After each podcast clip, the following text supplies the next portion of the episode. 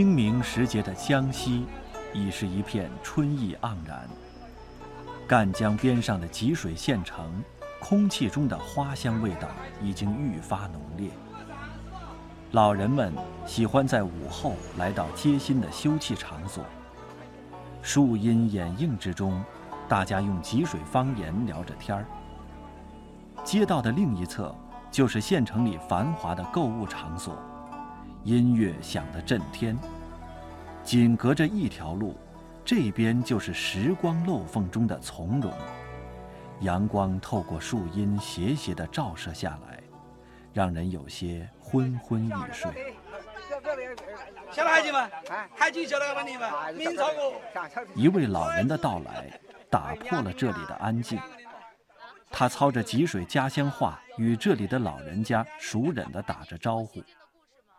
他前两天刚刚从香港回到这里，快到清明节了，他要给自己的老祖宗扫墓。这个碑就是原汁原味，明朝那个万历年间立的这个碑，当时的宣令，这个宣令这里请求把谢晋的墓从那个河边上移到宣移到宣城来，因为河水在涨，不停着谢晋的墓就可能被淹掉的可能。这位老人家名叫谢干。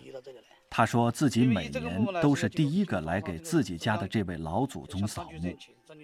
墓并不如何宏伟，但是墓碑两侧的一副对联却告诉了世人，这个墓的主 人 并非常人。哎，万历年间的碑，真正的万历年间的碑。这么多年看起来好像还保存的挺好。就这上面改了一下。这个风吹日晒。风吹日晒了几百年了。哦。应该是四百多年了。上面写的是谢学士。这幅对联是这样写的：太平十策书名困，永乐大典会斯文。这里埋葬的正是六百多年前永乐大典的总纂修谢晋。中国国家图书馆文史馆馆员贾大伟。谢晋这个人是少年天才。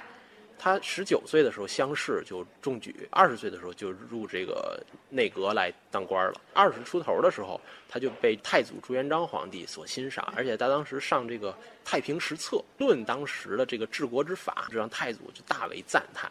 靖难之役之后，等于建文帝被朱棣给这推翻之后啊，然后朱棣皇帝也是非常喜欢他。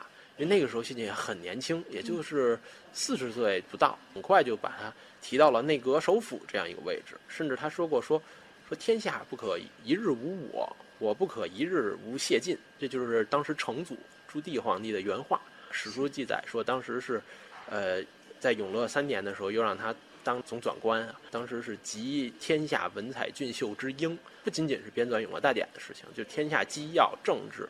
莫不出其手，而且他开了明代内阁掌权的这样一个开始，就是天下机务全部由他们来掌握。历史专业出身的贾大伟对于明代的永乐大典非常熟悉，六百多年前的那部大典，在这个年轻人的心里是沉甸甸的历史分量，因为这部共计两万两千九百三十七卷，一万一千零九十五册。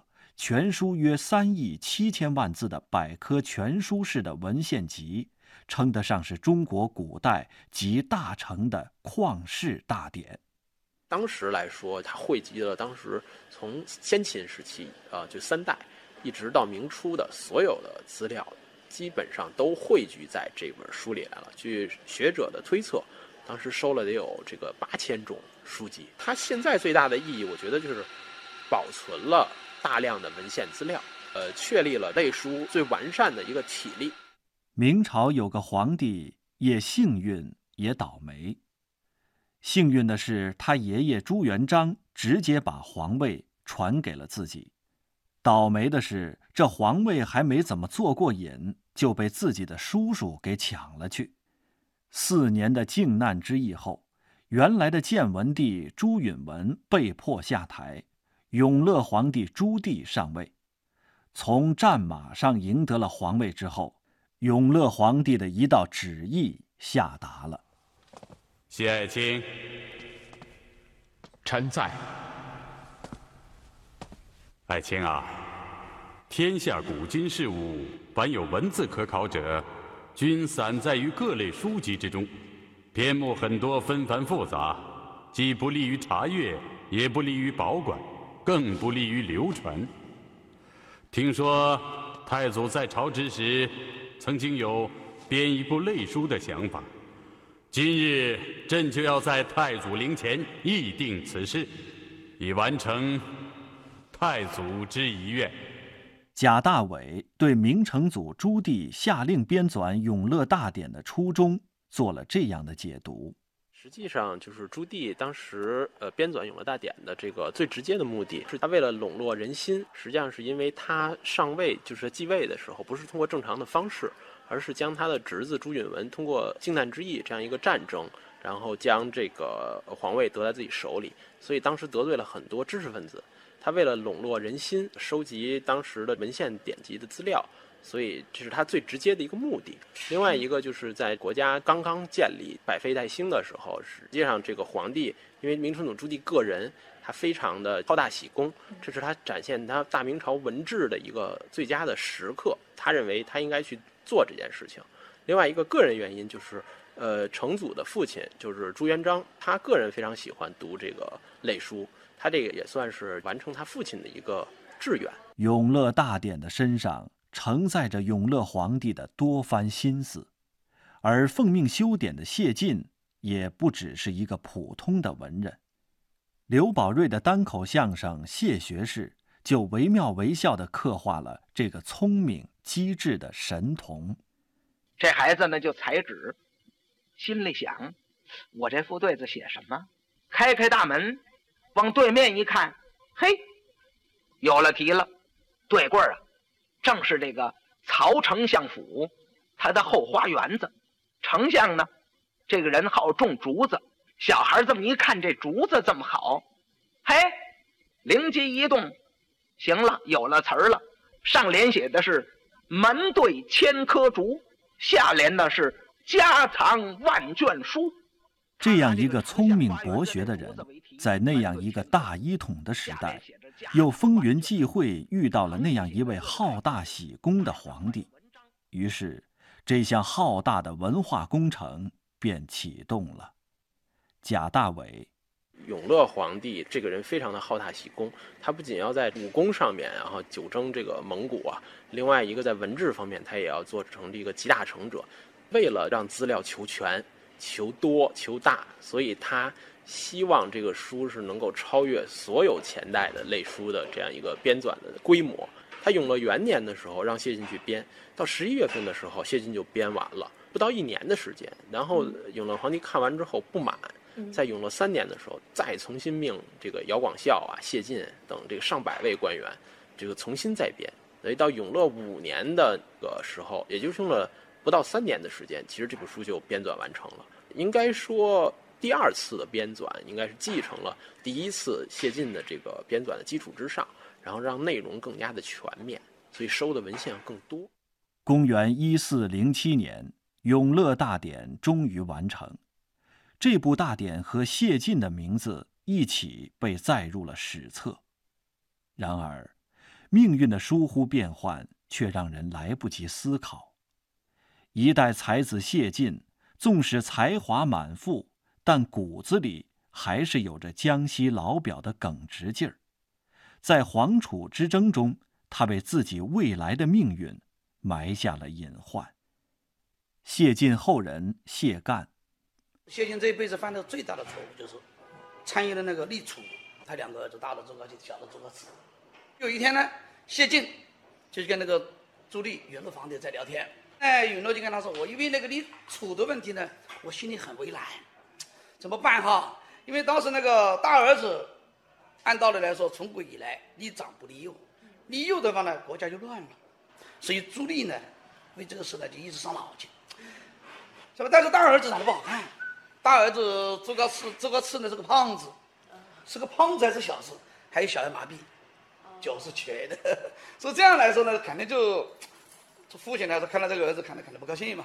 小儿子长得孔武又英勇，长得一表人才，而就在靖难之时的在路上呢，曾经救过他的父亲的命。所以这样来说呢，而且武官这一块呢，都希望你那个小儿当皇帝。所以在这个时候呢，他就想请教谢晋，我应该立谁呢？谢晋就想，就这个时候，宫外面送上一幅画来了，画上是老虎带着小老虎。谢晋就灵机一动，他就随口吟了一首诗：“父为百兽尊，谁敢出其路？唯有父子情，一步一回顾。”还在犹豫的时候呢，谢晋说了一句话：“你这个孙子多好啊！”这是朱高炽的儿子。朱高炽的儿子一直放在那个朱棣旁边带。说这一来呢，朱棣就决定了：好，如果这个儿子当不了皇帝，这个孙子怎么能够接位呢？所以看在孙子的份上，又因为谢晋的一番话，就确定了长子的太子的位置。皇帝面前很难说话的，哎，至于谢晋能够说上话。就在这个情况下。谢晋也凭着自己的良知，他说：“我这个时候不说话，后头会骂。”如同谢晋最终雪中被埋，永乐大典随着永乐皇帝的离去也变得不受人重视。今天能见到的都是明嘉靖年间抄写的副本，而正本的下落至今还是一个谜。中国国家图书馆文史馆馆员贾大伟。其实《永乐大典》正本的这个下落，呃，到今天也是一个谜团。正本在明朝中期的时候被抄写过一遍，就是我们知道嘉靖时期的那个副本。抄写完成之后，永乐正本搁到哪里，史书就没有记载，或者说语焉不详。我们也是通过一些就当时明代的人的笔记，还有清代的人的一些笔记，然后来推测。它可能是毁于崇祯十七年，就是明末的那次战火，被毁掉，那个可能性是最大的。另外，其他有一些学者和当时的人呢，就认为它可能还存在这个世间，就是认为它可能是被这个嘉靖皇帝陪葬，但是现在嘉靖皇帝的陵墓还没有被开启。如果有机会的话，可能正本万一呢，是吧？嗯，这种概率也比较低。学者们认为可能还是毁了。就毁于明末了。那部大典的正本在历史上留下惊鸿一瞥之后，便再也没有片纸之字，只留下诸多可能，让后人猜想。但谢晋的故事，在经历了六百多年之后，依然在他的家乡吉水流传。作为谢晋的第十九代孙，谢干。不只是一位谢家的后人，他同时还是谢晋故事江西省级非物质文化遗产传承人。他对谢晋的故事如数家珍，会经常把谢晋的故事讲给吉水的孩子们。为谢晋身上集中着多少读书人的梦想，在谢晋身上充分体现了中国读书人的达到最高的境界。吉水人民以谢晋为骄傲，从吉水这样一个一块这样最偏僻的土地。能够找出谢晋这样一个才子，我们的父母在谢晋身上看到了，哪怕我们就是身处穷乡僻壤，一定要读书，读书就改变命运，读书可以为国家做出贡献。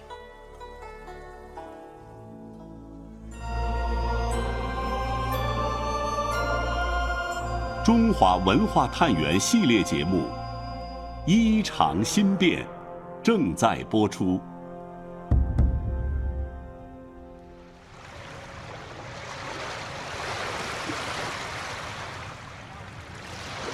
在吉水县，现在还保留着古城墙。古城墙的外面便是赣江。当年的谢晋，就是从吉水登船，沿着赣江走出了江西，来到了南京，走上了明朝的历史舞台。而到了清代，有一位才子，则沿着子牙河从河北献县走出，来到了当时的北京。他就是清代才子纪云，也是民间熟悉的纪晓岚。纪晓岚，你的贺礼一定是别出心裁吧？启禀皇上太后，纪晓岚不能像何大人一样这么大手笔，只好亲笔写了一篇祝寿赋，请太后笑纳。纪晓岚书法闻名天下呀，好，看看吧。遵遗旨。在电视剧里，纪晓岚和和珅斗智斗勇；在民间，他已经成为风趣机智、惩恶扬善的代表。这一点和谢晋倒是颇为相像。太。后请看。我看到了，看到了一个“寿”字。太后，这是奴才献给您的。这纪晓岚明明是投机取巧吗？哎，何大人此言差矣，这正是借花献佛嘛。同样的，纪晓岚也和一部典籍有关，这就是清代的《四库全书》。在香港大学饶宗颐学术馆副馆长郑伟明看来，当时的乾隆皇帝为什么要修《四库全书》，目的也很明确。总的看起来呢，他四库有两个目的：一个他要显示自己非常的崇尚文化、崇文这一块，啊，所以他要变四库；第二个，那是乾隆皇帝呢，他要做一种。大一统思想底下的，甚至乎要做的非常细致的文化上的筛选。大家要知道，给编到《四库全书》里面去的书很多，或者大家可能没想到的，给淘汰就是没编进去的更多。从这个角度看，实际上我们现在是琢磨出来了，就是乾隆皇帝跟他的团队对处理《四库全书》呢。他有他里面的一套思维，这个就是说，要有利于他统治的。我举个例子，里面有很多东西是他删改过的，有的他不喜欢的词语，他就会换掉。在乾隆皇帝的主持下，由纪云等三百六十多位高官学者编撰，三千八百多人抄写，耗时十三年之后，号称前千古而后万年。无私巨制的《钦定四库全书》终于成书。这是一部丛书，分经史子集四部，故名四库，共有三千五百多册书，七点九万卷，三点六万册，约八亿字。香港知名文化学者郑培凯多年来一直对《四库全书》颇有研究。他说：“一个朝代在鼎盛的时候，盛世。”修史盛世，要显示他的文治来配武功的，啊，那么这个状况非常清楚，因为在康熙的时候，他已经考虑过，把当时的资料呢，按照《永乐大典》的方式呢，已经整理过一些东西了。到了乾隆的时候，他觉得我这个皇帝实在是了不起，要把所有历代的东西呢都整理一遍。作为总纂官。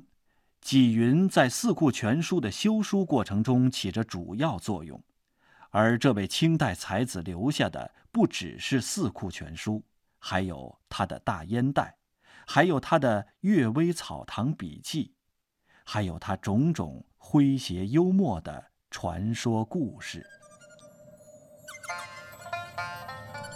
乾隆帝为了显示自己的英明，往往突击检查四库馆的工作。传说有一天，乾隆帝特意换了便装来到翰林院中。时值盛夏，纪晓岚等人工作时都将衣服除去，正在挥汗如雨的抄写。忽听有人说了一句：“圣驾来了。”众人急忙各自寻衣服穿上，只有纪晓岚因为眼睛近视，一时找不到衣服。仓皇之间，他就钻到玉座之下躲避。乾隆帝看在眼里，便故意一直坐在椅子上不肯离开，也不说话。他倒要看看纪晓岚能躲多久。这纪晓岚在玉座下面待的实在是酷热难耐啊，就伸出头来向外窥视，问道：“老头子走了吗？”乾隆帝笑。诸人都笑。乾隆帝说：“纪云无礼，何得出此轻薄之语？有说则可，无说则杀。”纪晓岚说：“臣未穿衣。”乾隆帝允许他出来穿上衣服。纪晓岚匍匐于地说：“这是百姓称呼皇上的普通名词，听臣解释。”君称万岁，岂非老乎？君为元首，德非头乎？皇上为天子，此所谓子也。乾隆帝拿出随身的鼻烟壶，对纪晓岚说：“你自信口才敏捷，还敢抢辩是非？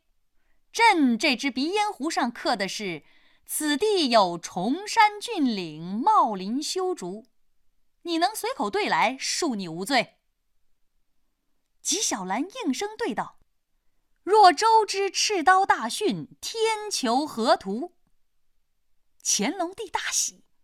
他为什么高兴呢？